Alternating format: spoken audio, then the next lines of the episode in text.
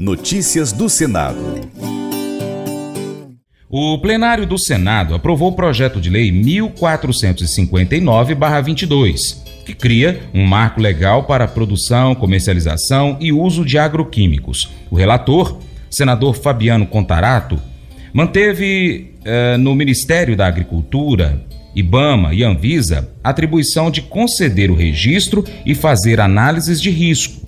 Ele retirou da proposta, no entanto, a autorização tácita, uh, caso o processo não seja concluído nos prazos previstos e o registro temporário. Já a senadora Tereza Cristina avalia que o marco vai fazer com que os agricultores brasileiros tenham acesso a, aos agrotóxicos ou agroquímicos de ponta que beneficiam a produção e o consumidor. O projeto segue para a sanção presidencial.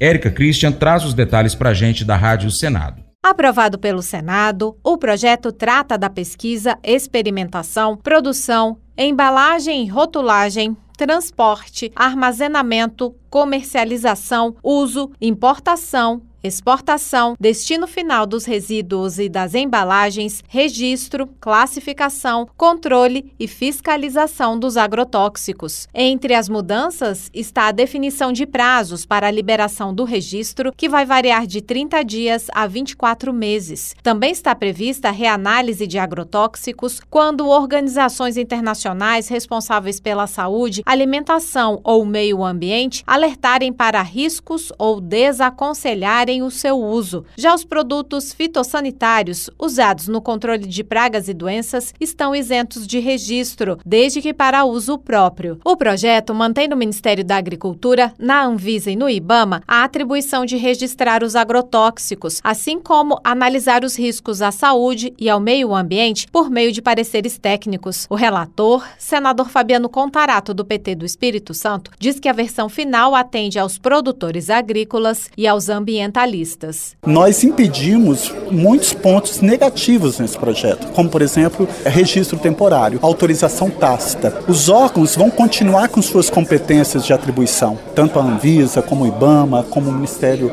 da Agricultura. Então, o, o projeto é positivo, nós temos que entender que esse projeto vai contribuir para que nós tenhamos uma sociedade com geração de emprego, nós temos um fortalecimento da agricultura, mas também preservando a pauta ambiental. Já a senadora Tereza Cristina, do PP de Mato Grosso do Sul, explicou que o novo marco legal dos agrotóxicos fará com que o Brasil tenha acesso a tecnologias mais avançadas no setor. A ex-ministra da Agricultura ressaltou que o consumidor estará protegido com produtos mais modernos. Essa lei propicia que as moléculas sejam registradas mais rapidamente. Nós sempre estamos oito anos atrás de países desenvolvidos que aprovam essas moléculas, registram e o Brasil fica esperando. Eu acho acho que hoje o Brasil resgata essa dívida que nós tínhamos com os agricultores brasileiros e também com os consumidores. Moléculas seguras, moléculas que vão trazer muito mais eficiência para a agricultura brasileira, mas também a produção de alimentos mais farta. Tereza Cristina afirmou que hoje a liberação de um novo agrotóxico pode levar até 20 anos. De autoria do senador Blairo Maggi e apresentada em 1999, o projeto segue para a sanção presidencial. Da Rádio Senado, Érica Christian.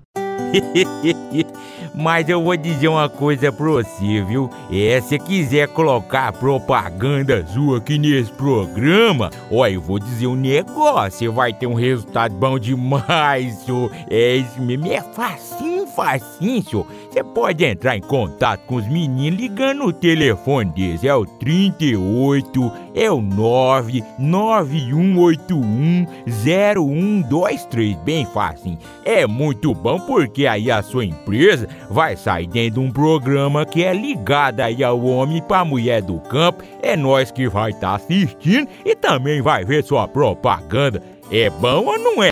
somos confrontados com uma mensagem poderosa sobre o poder da compaixão e da bondade no livro de Provérbios, capítulo 14, verso 7 na Bíblia.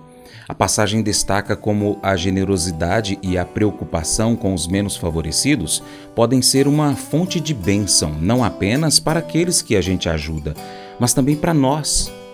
A mensagem nos lembra que ao negligenciarmos os necessitados e oprimidos, nós desconsideramos não apenas suas necessidades físicas, mas a oportunidade de sermos instrumentos de Deus para aliviar o seu sofrimento.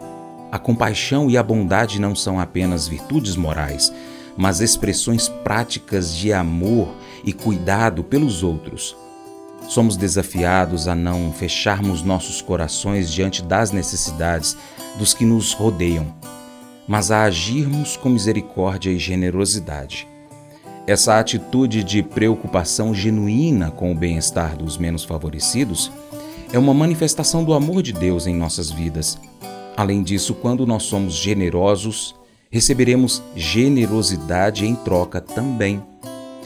Podemos então refletir sobre como nós temos praticado a compaixão e a bondade nas nossas vidas.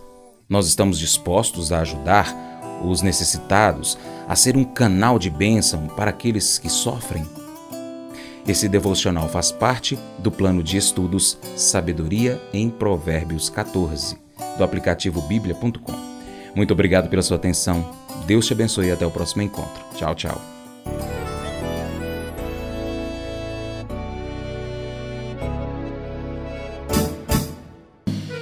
Acordo de manhã para prosear no mundo do campo, as notícias escutar. Vem com a gente em toda a região com o seu programa Paracatu Rural.